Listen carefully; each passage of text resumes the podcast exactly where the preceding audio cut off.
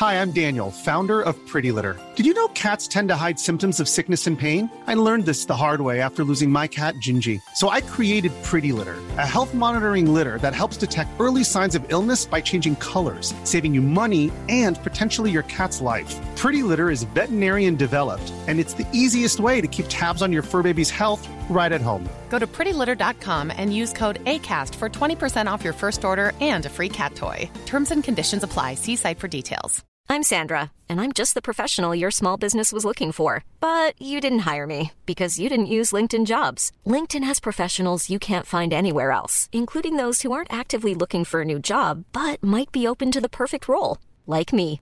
In a given month, over 70% of LinkedIn users don't visit other leading job sites. So if you're not looking on LinkedIn, you'll miss out on great candidates like Sandra. Start hiring professionals like a professional. Post your free job on linkedin.com/people today. A lot can happen in three years, like a chatbot may be your new best friend. But what won't change? Needing health insurance. United Healthcare Tri Term Medical Plans, underwritten by Golden Rule Insurance Company, offer flexible, budget friendly coverage that lasts nearly three years in some states. Learn more at uh1.com.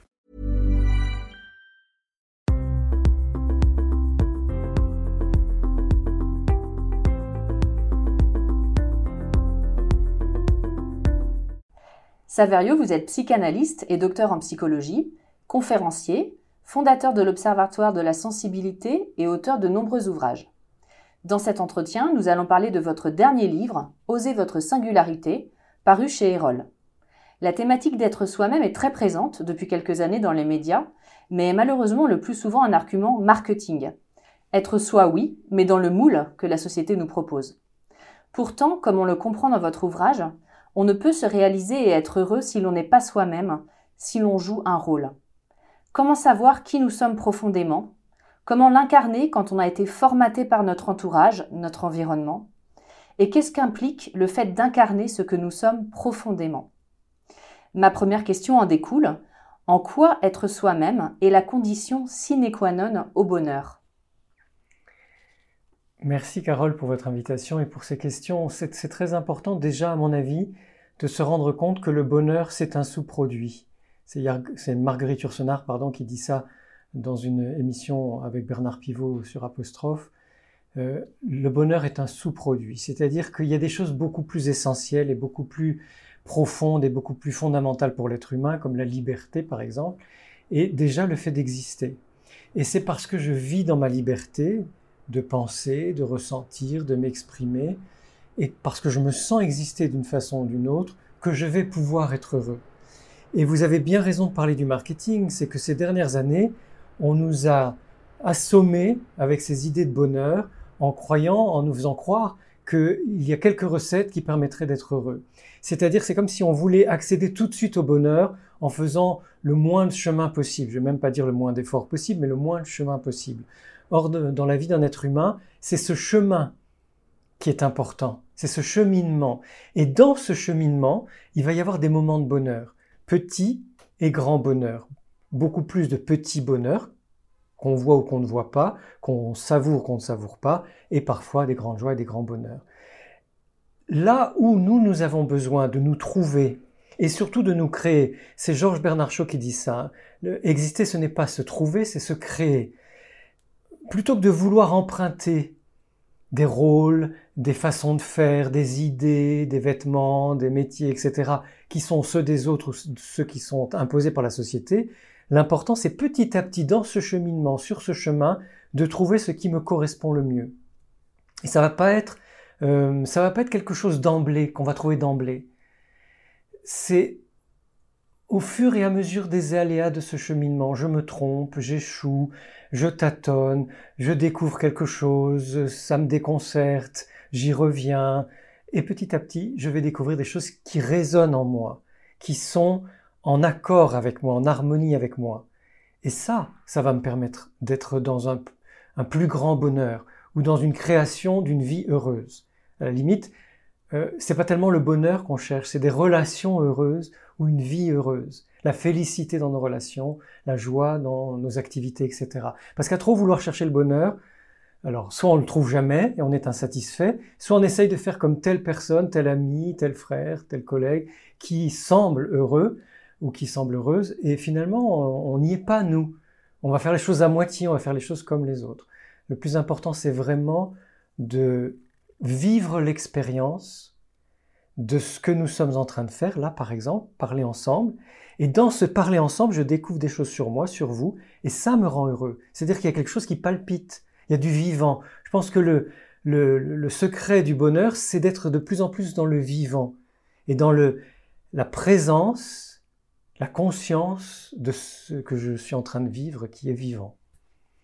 Alors je voudrais simplement, comme on parlait de marketing, on nous a aussi beaucoup euh, rabattu les oreilles avec l'instant présent. Euh, l'instant présent, c'est en fait une, notion, c'est un concept. Et, là encore, c'est pas pas ça qui va nous rendre heureux ou heureux. Euh, le temps et l'espace, ce sont des notions abstraites. C'est beaucoup plus la présence. Je suis présent là, dans cette pièce, avec vous, à ce que nous sommes en train de vivre. Et c'est cette présence-là qui est le substrat, le fondement de finalement de ressentis, de ressentis qui, qui nous habitent et qui vont nous permettre de, de connaître le bonheur. Alors, dans votre livre, vous évoquez un frein majeur pour être soi, qui est la recherche de sécurité, qu'elle soit matérielle ou affective, car elle prévaut la plupart du temps sur nos désirs profonds. Pourquoi nous recherchons la sécurité et en quoi finalement cela nous bloque? C'est une question de vocabulaire surtout.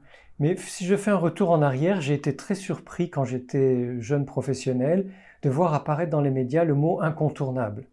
C'était un mot qu'on n'employait pas avant. Et dans les années 90, surtout vers la fin des années 90, on s'est mis à beaucoup employer ce mot comme une espèce d'imposition, puisque c'est incontournable, on doit y faire attention, on doit faire comme ci et comme ça. Et on se rend bien compte que ces mots-là, ce sont des, des modes qui vont et qui viennent. Et c'est pareil pour le mot sécurité, qui est un mot qui est apparu ces dernières années. Et maintenant, tous les psys, enfin tout, beaucoup de psys parlent de sécurité comme si c'était la grande panacée, le truc qui allait faire que tout va bien. On va non seulement être heureux, mais avoir confiance, comme si c'était le, le nombre d'or de la psychologie. Eh bien non, on a passé euh, des décennies avant à exercer, à très bien faire notre métier, à aider des gens à, grandir, à mieux se connaître, à, guérir, etc., sans ce mot de sécurité, sans cette notion de la sécurité. Donc, c'est pas que ce soit euh, forcément une mauvaise idée, mais c'est que j'essaye de dire que c'est pas la peine de s'en faire une obligation et que ça devienne une obsession. Ce qui est important chez les humains, c'est le lien, c'est la relation. C'est ça qui fait qu'on se sent exister pour l'autre à travers l'autre et qu'on sent que l'autre existe dans la relation et à travers nous. Et c'est ça qui fait que l'enfant va se sentir en confiance. C'est par la qualité de la relation, la fiabilité des relations que l'enfant développe avec son entourage, notamment ses parents, mais après ses professeurs, ses amis, etc., qu'on va sentir qu'on est capable de vivre en société, de se débrouiller par soi-même, de penser, d'exprimer ses pensées, de ressentir, d'exprimer ses ressentis, etc. Surtout si dans cette relation, il y a une qualité de lien qui est faite de respect, d'écoute, de bienveillance, etc. Donc oui, cherchons des conditions de vie qui nous permettent de nous sentir au mieux, mais c'est pas la sécurité parce que de toute façon la sécurité n'existe pas. la vie est impermanente, la vie est mouvement, mais ne parlons pas de la société et du monde qui sont, surtout en ce moment, depuis quelques années, très chaotiques. Donc c'est comme si on se forçait à chercher quelque chose qui n'existe pas, et on va être là encore complètement insatisfait, tout le temps insatisfait et insatisfait. Cherchons plutôt de vraies bonnes relations dans l'authenticité, la fiabilité, le respect et la possibilité d'échanger à cœur ouvert. Alors, bien sûr qu'il y a des relations sociales, on est dans la politesse, on est dans un certain formalisme, mais dès qu'on peut, on a, la plupart d'entre nous, le goût de ces relations avec une authenticité, une profondeur, une vérité.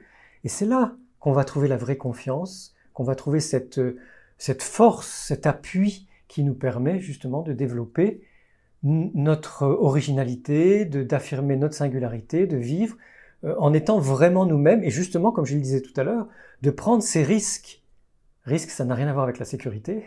De prendre tous ces risques qui font que eh ben, j'essaye quelque chose, j'exprime quelque chose et on verra bien si après coup je me sens en accord avec moi-même, si les autres ont compris ce que je voulais dire. Ça n'est pas grave si je n'ai pas réussi j'ai pris ce risque, j'ai osé dire quelque chose de personnel, et ça va me permettre d'évoluer, de grandir, ça va permettre à ma pensée de se préciser. Il y a des personnes qui font de la sécurité euh, un espèce de modus vivendi dans leur vie, euh, même quelque part inconsciemment. Euh, ça va être dans leur travail, mais même dans leur vie affective, qui, qui vont rester avec un conjoint, une conjointe par peur, voilà. et qui sont, vous avez beau leur dire qu'il faut essayer un peu de sortir de ça, n'en sont pas capables, sont quelque part pétrifiés sur place. Qu'est-ce que vous pouvez dire à ces personnes? Plusieurs choses. La première, c'est que moins on ose, plus on s'habitue au train-train, à la routine, à ces petits repères étriqués. Et quand je dis étriqués, c'est sans jugement, mais c'est pour dire qu'ils sont vraiment petits et rétrécis par rapport à tout ce qu'on pourrait déployer de notre personnalité. Donc, c'est toujours la politique des petits pas, le, pas de fourmi ou le pas de tortue, c'est-à-dire, il ne s'agit pas d'oser ou de risquer des choses euh, très nouvelles ou très perturbantes ou très très différentes, mais de se dire je sors de ce qui est mon habitude, ma routine, de ce qui est connu pour moi, et j'ose des petites choses avec des personnes, d'abord avec des personnes que je connais bien, des personnes qui m'apprécient. Et puis après, petit, petit à petit, je vais oser, risquer, prendre des risques aussi au travail ou avec des personnes que je connais moins.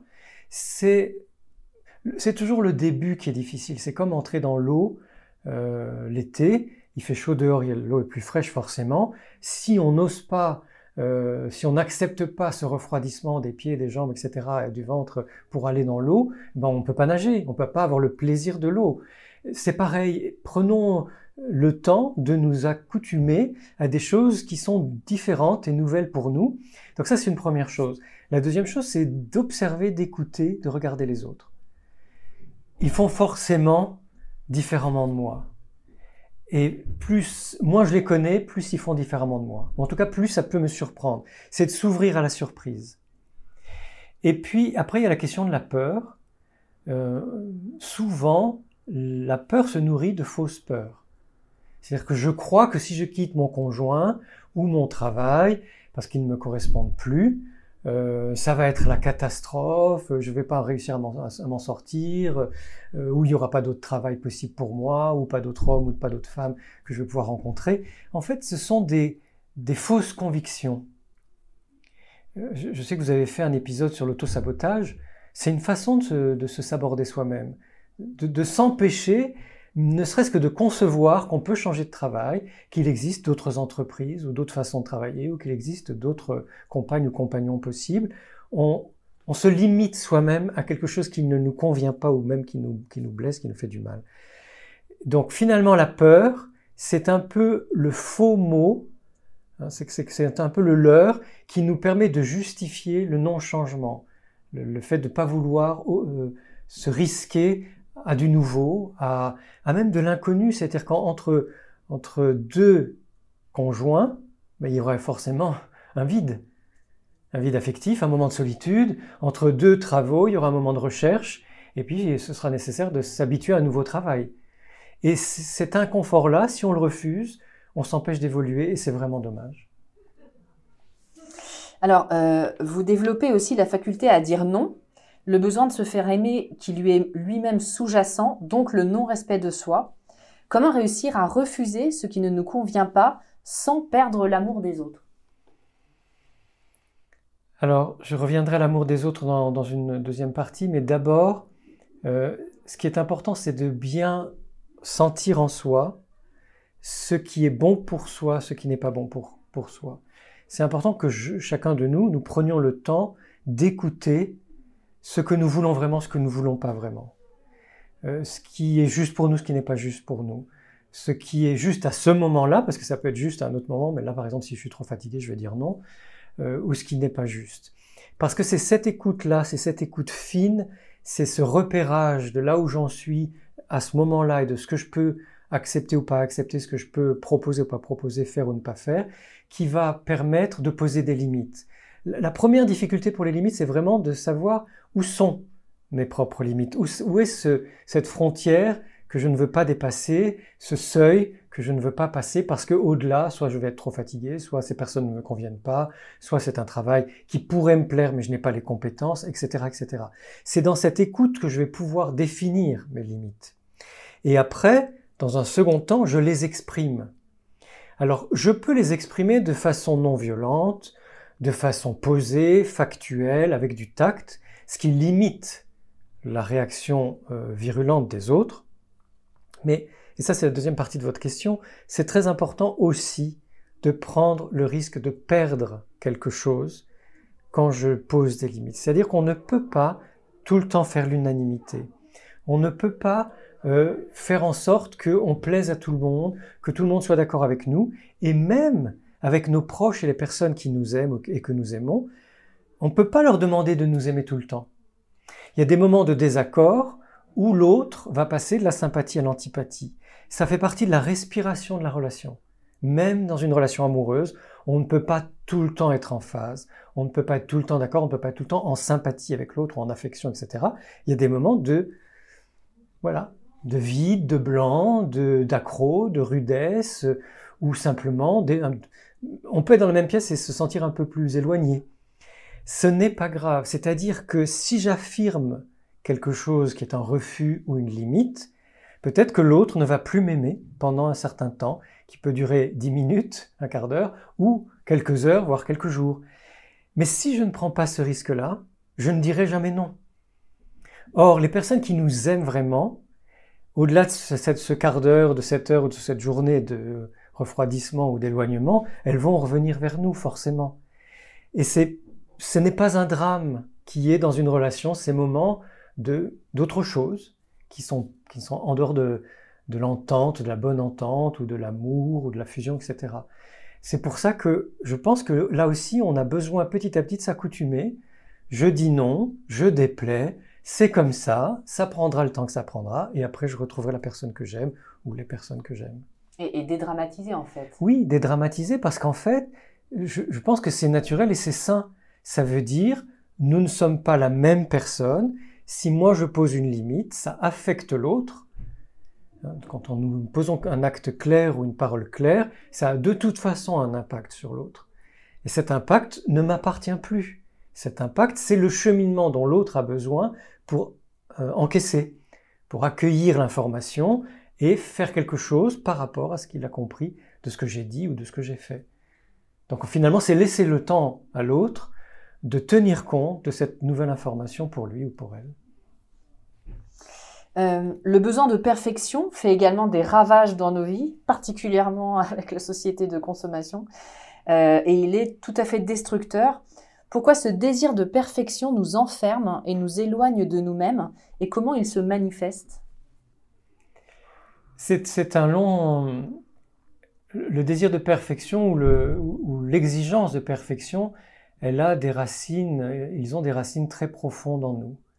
C'est-à-dire qu'il y a déjà ce dont on vient de parler, le désir et le besoin de plaire, d'être aimé, d'être accepté, éviter la souffrance du rejet, de l'abandon, de la trahison ou de tout ce qu'on pourrait vivre comme un rejet, un abandon, une trahison. Donc il y a tout ça qui vient de la toute petite enfance où le petit est dépendant et pense, quand il est bébé c'est sûr, euh, plus tard c'est moins sûr, mais croit qu'il ne survivrait pas à un rejet ou un abandon et donc a besoin de s'accrocher. Et beaucoup de personnes, surtout dans une, société très exigeante, alors il y a les exigences de la scolarité, de la maternelle à l'université ou aux grandes écoles, d'énormes exigences qui sont imposées aux enfants et aux jeunes quotidiennement, plus les parents à la maison, etc. Et puis maintenant, il y a les exigences de la société de consommation, qui est une société de l'image, qui est une société du paraître, qui est une société de la réputation. Et tout ça fait qu'on vit finalement avec une, charge mentale de contrainte énorme. Hein, tout en sachant qu'une charge mentale, c'est aussi une charge affective. Si on s'impose ces contraintes, c'est justement parce qu'on veut être accepté par les autres, qu'on veut paraître légitime à leurs yeux, ou paraître de valeur, de qualité à leurs yeux. Ce qui fait que ce réseau de contraintes, on se les, finalement, on, on les intériorise et on se les impose à nous-mêmes. C'est ça le, problème du perfectionnisme. Alors bien sûr qu'il y a des patrons perfectionnistes, des responsables, des cadres qui sont perfectionnistes et qui imposent ça à leurs équipes, mais le plus souvent c'est nous-mêmes qui nous imposons tout, cet ensemble de contraintes, d'apparence, de réussite, de langage, de, de gestuelle, euh, parce que tout est surveillé maintenant du, fait des moyens technologiques qu'on a.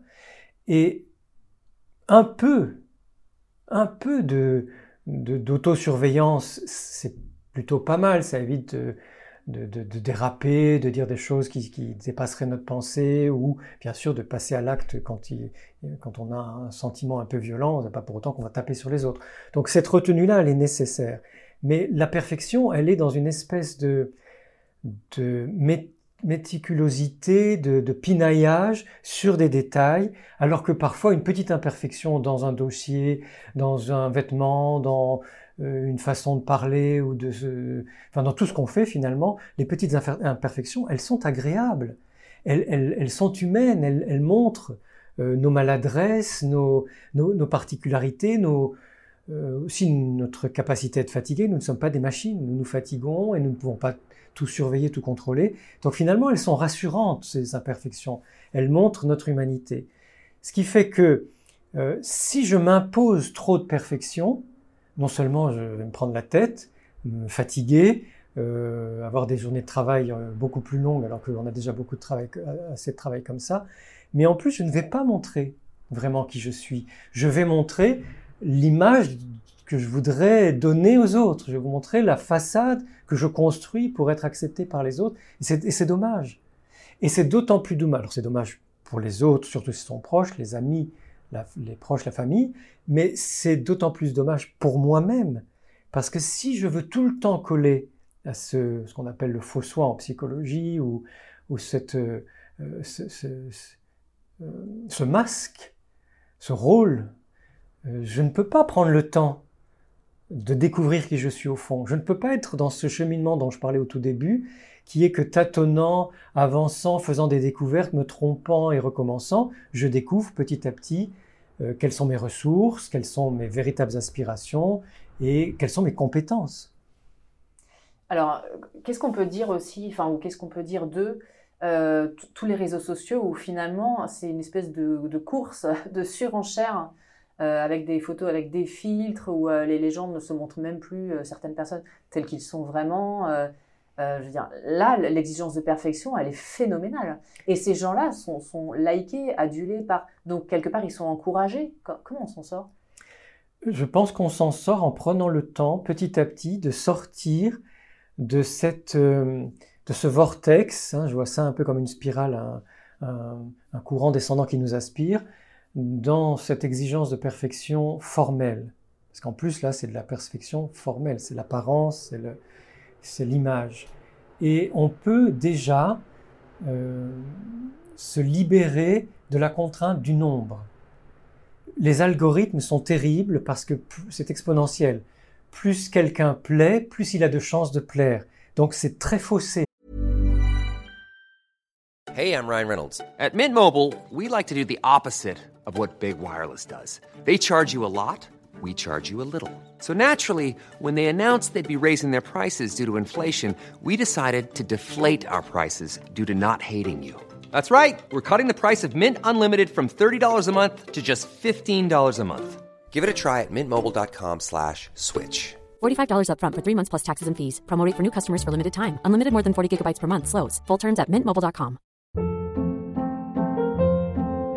Hold up. What was that? Boring. No flavor. That was as bad as those leftovers you ate all week. Kiki Palmer here, and it's time to say hello to something fresh and guilt-free. Hello Fresh. Jazz up dinner with pecan-crusted chicken or garlic butter shrimp scampi. Now that's music to my mouth. Hello Fresh. Let's get this dinner party started. Discover all the delicious possibilities at hellofresh.com.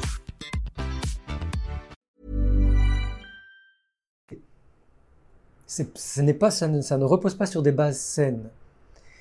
Euh, donc se dire, euh, comme maintenant tout fonctionne sur ces réseaux, en tout cas avec des algorithmes, c'est pas le nombre, la quantité qui compte, c'est la qualité des relations que je vais avoir avec les personnes qui me suivent. Ça, c'est la première chose. La deuxième chose, c'est essayer de ne pas trop se montrer soi. Parce que si on se montre soi, on est dans la peur de déplaire, dans la honte de pas se montrer sous son meilleur jour ou d'être ridicule ou je ne sais trop quoi. Donc c'est plutôt de montrer le livre que je suis en train de lire, le film que j'ai vu et qui m'a plu, une, promenade que j'ai faite, mais je montre le paysage, je ne montre pas moi en faisant un selfie, ou la ville que j'ai visitée, le détail de telle architecture qui m'a plu. C'est-à-dire que non seulement je me retire de cette scène perpétuelle où on est tout le temps jugé, euh, mais aussi je permets aux autres de découvrir le livre que j'ai aimé, le film qui m'a plu, le paysage dans lequel je me suis bien senti, la ville qui m'a fait palpiter, etc., etc. Et comme ça, on est finalement dans une générosité. C'est pas la course à se montrer soi-même, mais généreusement, je partage avec d'autres qui me suivent et qui sont en phase avec moi, même s'ils sont pas très nombreux, c'est pas un problème. Je partage les, choses que j'aime. Et on est dans une qualité de relation euh, qui finalement est compatible avec les réseaux sociaux. Il suffit d'en changer les règles du jeu et on peut le faire assez rapidement. Euh, pour retrouver le chemin de soi, vous parlez également des émotions. De quoi sont-elles révélatrices pour accéder à notre être profond et comment est-ce qu'elles peuvent nous guider? Alors, euh, la dernière fois, on a parlé de sensibilité, de sensibilité élevée. Là, on y revient, c'est-à-dire que l'être profond, c'est l'être sensible. Justement, cet être d'apparence, qui est soit de l'apparence euh, vestimentaire ou le visage, le corps, soit l'apparence du discours. Le discours aussi, c'est de l'apparence ça, c'est plutôt du côté rationnel. Hein, des choses qu'on va décider, qu'on va faire, qu'on va retoucher, etc., que ce soit dans son discours ou dans son apparence. En revanche, dans l'être profond, c'est l'être spontané. C'est l'être qui, qui émerge dans la, euh, dans la vérité, la non-préparation, dans la pureté de l'élan, de l'élan vital. Et c'est l'être sensible. Or, l'accès à, à l'être sensible, il se fait surtout par les sensations et les émotions. Alors, les émotions et les sentiments, je, vais y revenir. Donc, par les sensations, comment j'appréhende le monde avec mes cinq sens, euh, de façon vraiment concrète et le plus possible, on pourrait dire de façon permanente. Hein, c'est tout le temps que je suis en relation avec le monde avec les autres à travers mes sens, ma sensorialité, mes sensations. Et il y a le registre de ce qui m'affecte. Parce que non seulement je suis touché dans mon corps, mais je suis touché à un niveau plus subtil qu'on peut appeler le cœur, l'âme, la psyché, ce qu'on veut, ou, l'affection, tout ce qui est affectif, parce que dans la relation à l'autre, je vais être euh, touché par l'autre. Hein, votre joli foulard rose, vos yeux, et au-delà de vos yeux, votre regard, la façon dont vous me regardez, dont vous m'écoutez, vos expressions, le, timbre de votre voix, etc. Tout ça m'affecte et me met dans, une, dans un mouvement où je vais répondre euh, dans mon intonation, mes gestes, mon regard, aussi dans le registre affectif, qui est le registre émotionnel et sentimental. La différence entre les émotions et les sentiments est très simple. Les émotions ce sont des mouvements qui nous traversent. Si je suis en colère, je peux être en colère trois minutes, j'exprime ma colère et c'est fini. Euh, si j'ai euh, j'ai eu peur, une voiture est passée devant moi, je l'avais pas vue, je suis saisi par cette surprise et je fais attention, je me recule, cette peur, elle va durer quelques secondes, et c'est fini. En revanche, les sentiments, eux, s'installent et durent longtemps. Le sentiment amoureux qui va durer plusieurs mois, plusieurs années, voire toute une vie pour certaines personnes, mais il y a aussi des rancunes, des rancœurs, des ressentiments, des amertumes, ou au contraire des gens qui sont particulièrement optimistes, c'est leur sentiment de fond. Donc c'est cette vie affective, cette vie sensible, les sensations, les émotions et les sentiments qui exprime au fond qui je suis. Et c'est parce que je vais accueillir ces sensations et surtout ces émotions et ces sentiments que je vais plus me découvrir. Que je vais me dire, ah oui, ça, ça me touche beaucoup. Une œuvre d'art, un paysage, euh, une façon de parler, un visage, un sourire, euh, quelque chose qui me surprend dans le métro ou dans la rue c'est parce que je suis affecté, parce que je suis touché, que je réponds par une émotion, même très brève et parfois même inconsciente, que j'exprime finalement déjà à moi-même, avant de l'exprimer aux autres, j'exprime à moi-même de façon très spontanée tout ce qui vient me toucher et qui résonne finalement, qui entre en correspondance avec moi. Et c'est comme ça que je me découvre, que je comprends ce qui est important pour moi, ce qui est essentiel, ce qui est vital, et qui n'est pas forcément la même chose pour un autre ou pour les modèles qui nous sont donnés dans la société. Et comment? Parce que ce verbe accueillir, on l'entend souvent. Qu'est-ce que ça veut dire concrètement, accueillir ces émotions? Oui, c'est vrai que c'est vrai qu'on l'emploie beaucoup. Euh, accueillir une émotion, c'est prendre le temps de sentir ce qui se passe. Euh, quand on dit accueillir une émotion, on différencie cette action d'accueil avec le fait de rationaliser l'émotion. Parfois, on peut avoir besoin de se dire quelque chose de rationnel pour se calmer parce qu'on est dans une situation en public ou autre où on n'a pas tellement envie que l'émotion nous submerge, donc on rationalise. Mais ça, c'est pas l'accueil de l'émotion, ça c'est plutôt une façon de réguler l'émotion dans une situation plus ou moins difficile. L'accueil des émotions, c'est ah, je sens qu'il se passe quelque chose en moi, et avant même d'essayer de me demander ce qui se passe, c'est qu'est-ce que je ressens? J'ai les mains moites, au contraire froides, euh, ou des fourmis dans les mains ou dans les pieds, euh, j'ai les jambes qui tremblent ou j'ai les mains qui tremblent, euh, j'ai la voix qui, qui chevrotte, ou je sens que je rougis, j'ai chaud, j'ai froid. Toutes ces sensations-là, qui sont finalement le signe physique de l'émotion. Et aussi, parfois, il y a un trajet dans le corps de cette émotion. C'est-à-dire que je vais sentir l'estomac qui se noue. Puis après, je vais sentir quelque chose d'un peu désagréable au niveau de l'ésophage. Puis après, c'est la gorge qui se serre. Puis après, ma mâchoire, je sens quelque chose d'un peu dur. Peut-être un goût amer dans la bouche. Puis après, j'ai un bourdonnement dans l'oreille. Euh, je peux avoir mal, euh, euh, comme une migraine ophtalmique rapide au-dessus d'un œil. puis après, plus rien. Si je suis le trajet sensoriel dans mon corps de l'émotion, je l'accueille, sans me poser de questions, sans vouloir rationaliser, sans l'analyser. J'accueille l'émotion telle qu'elle se manifeste et après c'est fini. Parce qu'au niveau neurosensoriel, l'émotion a en fait besoin de ce, trajet, ce parcours pour pouvoir être traité, métabolisé par le système nerveux autonome. En fait, c'est parce que c'est un, parcours de nerfs, hein, c'est un parcours nerveux. Et après, c'est fini. Donc voilà concrètement ce que c'est qu'accueillir une émotion. Merci. Euh, à la fin de votre ouvrage, vous évoquez une thérapie très intéressante euh, que je découvre, la thérapie métacognitive, qui a fait ses preuves auprès de nombreuses personnes dépressives, entre autres. Pouvez-vous nous expliquer sur quoi elle se fonde et comment elle fonctionne Oui, j'ai découvert cette nouvelle forme de thérapie il y a 2-3 ans. C'est effectivement une thérapie qui a été découverte par des psychiatres britanniques et qui se développe maintenant beaucoup euh, en Europe du Nord, donc euh, Grande-Bretagne, Hollande et Scandinavie. En fait, l'idée, ça a été euh, de se rendre compte que pour les personnes dépressives qui sont de plus en plus nombreuses, les médicaments et les thérapies cognitives et comportementalistes ne fonctionnent pas. C'est ce constat d'échec par des psychiatres qui fait qu'ils se sont dit que c'était important d'avoir une autre approche et qu'ils ont inventé cette thérapie métacognitive Alors elle est très simple. Euh, la première idée, c'est de se décentrer, de décentrer son attention de soi vers l'extérieur.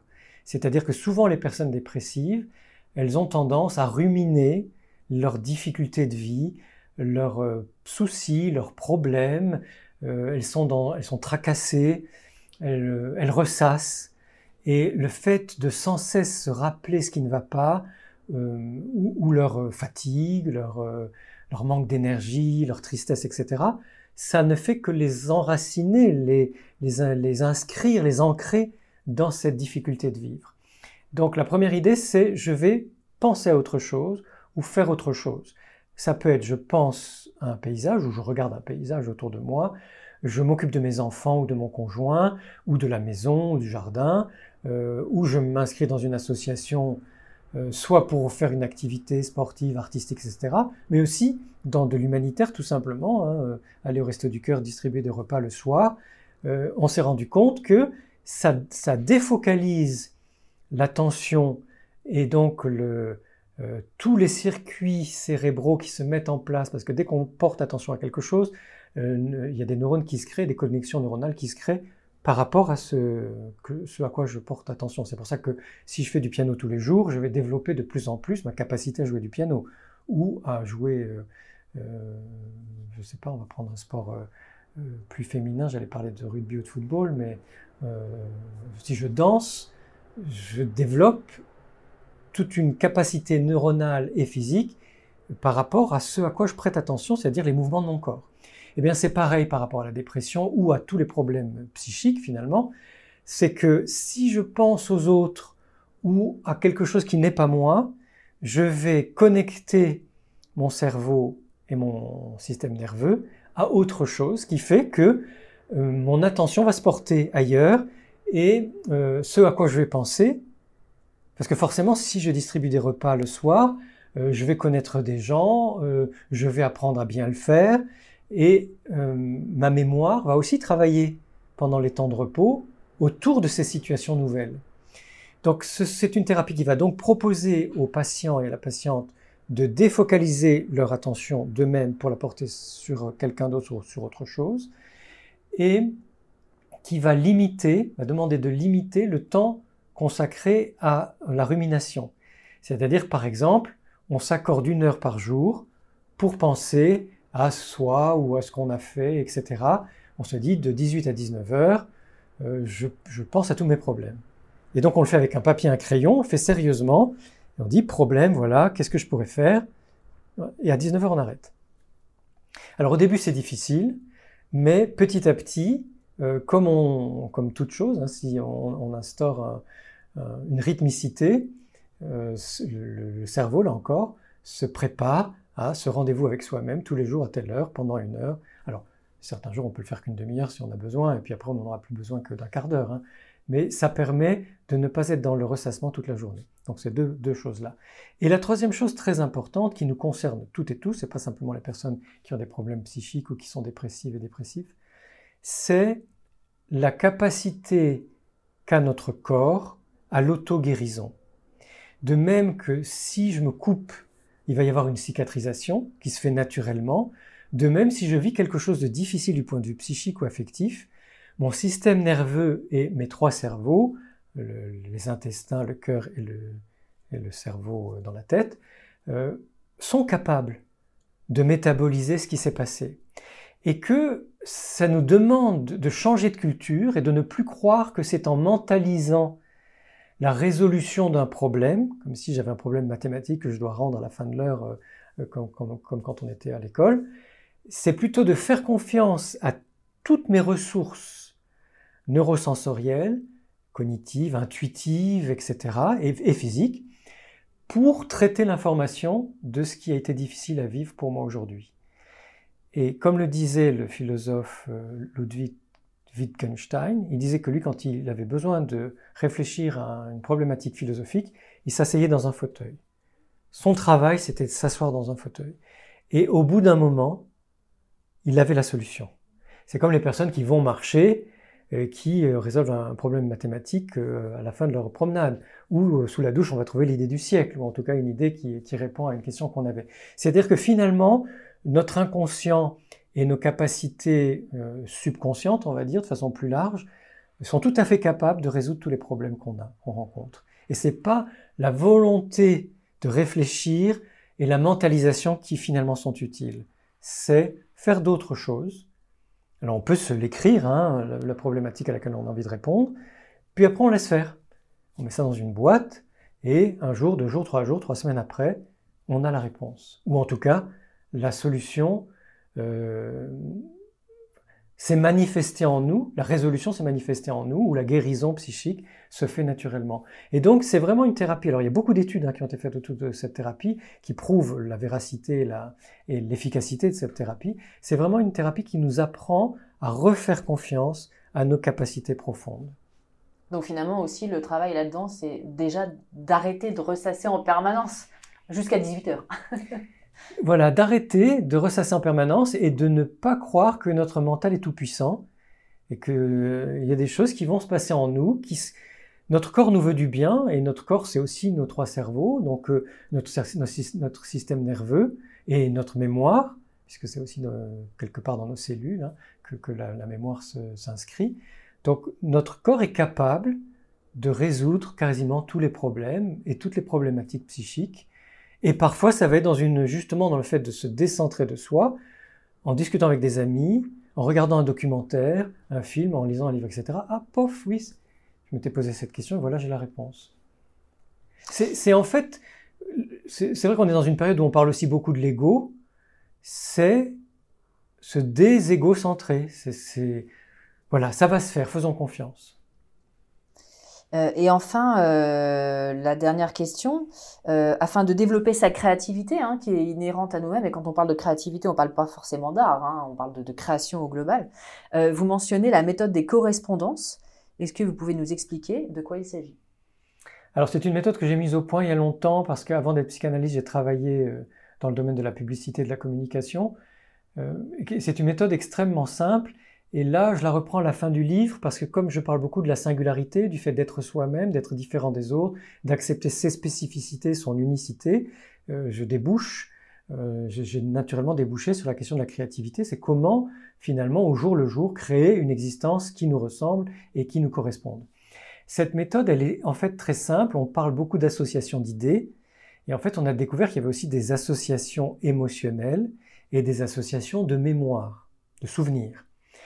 Donc quand on veut créer, l'idée, hein, c'est comme dans un brainstorming, on, ouvre tout azimut, on ne censure rien, on fera le tri après la séance de créativité. Donc là, l'idée, c'est de faire appel à tout ce qui peut venir nourrir l'inventivité, et ça peut être, alors je propose que sur la table, on mette des couleurs, des saveurs, donc euh, des, aliments à manger, qu'on peut manger ou pas d'ailleurs, parce que souvent quand on regarde un aliment, quand on le sent, on a déjà l'eau à la bouche et ça fait déjà quelque chose dans le système sensoriel. Donc, ou des photos de paysages, euh, toutes sortes d'éléments qui vont stimuler la sensorialité des cinq sens, une musique de fond, et on peut changer la musique de temps en temps, une musique qui va être animée, une musique qui va être lente, une musique qui va être classique, une musique qui va être euh, contemporaine, à la fois contemporaine dans le sens de la musique savante, mais aussi euh, du rap ou, ou des musiques actuelles, ou des musiques du monde, toutes sortes de choses qui vont venir stimuler notre sensorialité. Et à partir de ça, on laisse venir tout ce qui vient comme ça vient, y compris des émotions. Alors la musique notamment, elle peut être porteuse d'émotions, ou certains paysages, certaines photos. On laisse venir tout ce qui vient et euh, on va noter, alors si on est en groupe, il y a quelqu'un qui note sur un tableau toutes les propositions qui sont faites, comme ça, à l'avenant, par rapport au thème de départ qui est le thème de, création. Hein, euh, on veut euh, créer un nouveau produit alimentaire ou un nouveau produit vestimentaire, ou alors au contraire, on veut créer un nouveau service, ou soi-même, on veut faire une nouvelle déco chez soi.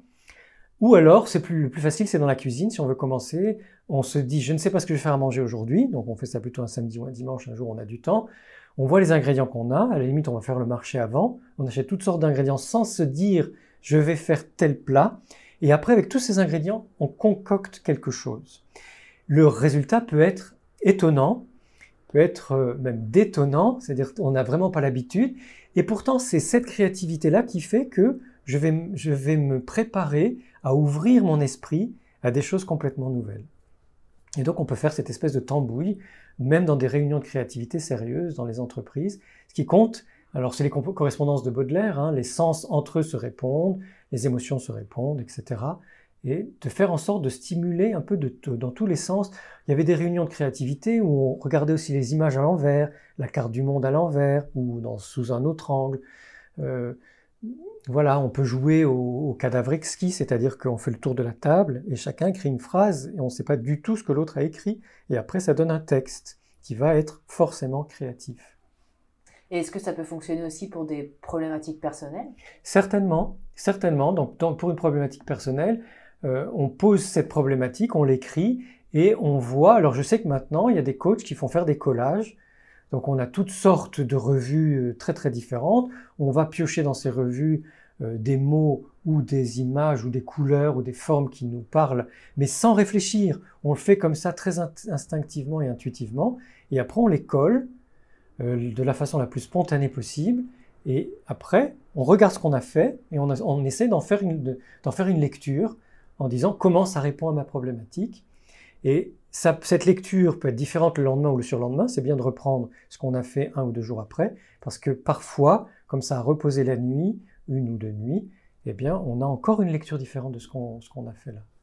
Il y a un exercice aussi que je propose parce qu'il est très, moi je trouve très, euh, il fait beaucoup de bien et peut être très efficace, c'est de dessiner la, la, main non directrice tout en couleur.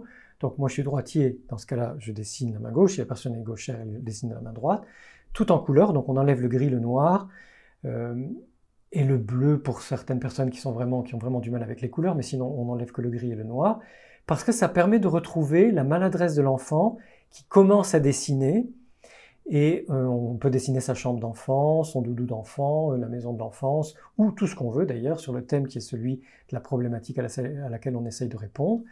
Et en fait, ça fait remonter beaucoup de choses de retrouver cette maladresse et ces couleurs.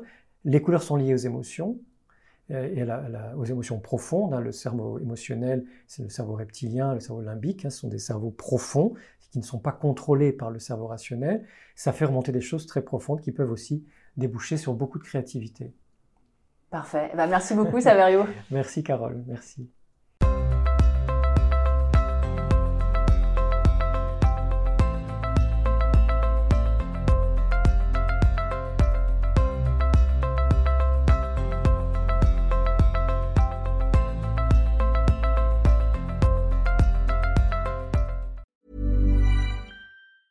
Planning for your next trip? Elevate your travel style with Quince. Quince has all the jet setting essentials you'll want for your next getaway, like European linen, premium luggage options, buttery soft Italian leather bags, and so much more. And it's all priced at 50 to 80% less than similar brands. Plus, Quince only works with factories that use safe and ethical manufacturing practices. Pack your bags with high-quality essentials you'll be wearing for vacations to come with Quince. Go to quince.com slash trip for free shipping and 365-day returns. Ever catch yourself eating the same flavorless dinner three days in a row? Dreaming of something better? Well, HelloFresh is your guilt-free dream come true, baby. It's me, Kiki Palmer. Let's wake up those taste buds with hot, juicy pecan-crusted chicken or garlic butter shrimp scampi. Mm. Hello Fresh. Stop dreaming of all the delicious possibilities and dig in at HelloFresh.com. Let's get this dinner party started. Imagine the softest sheets you've ever felt. Now imagine them getting even softer over time. That's what you'll feel with Bowl and Branch's organic cotton sheets. In a recent customer survey, 96% replied that Bowl and Branch sheets get softer with every wash. Start getting your best night's sleep in these sheets that get softer and softer for years to come. Try their sheets with a 30-night guarantee. Plus, get 15% off your first order at bowlandbranch.com. Code BUTTERY. Exclusions apply. See site for details.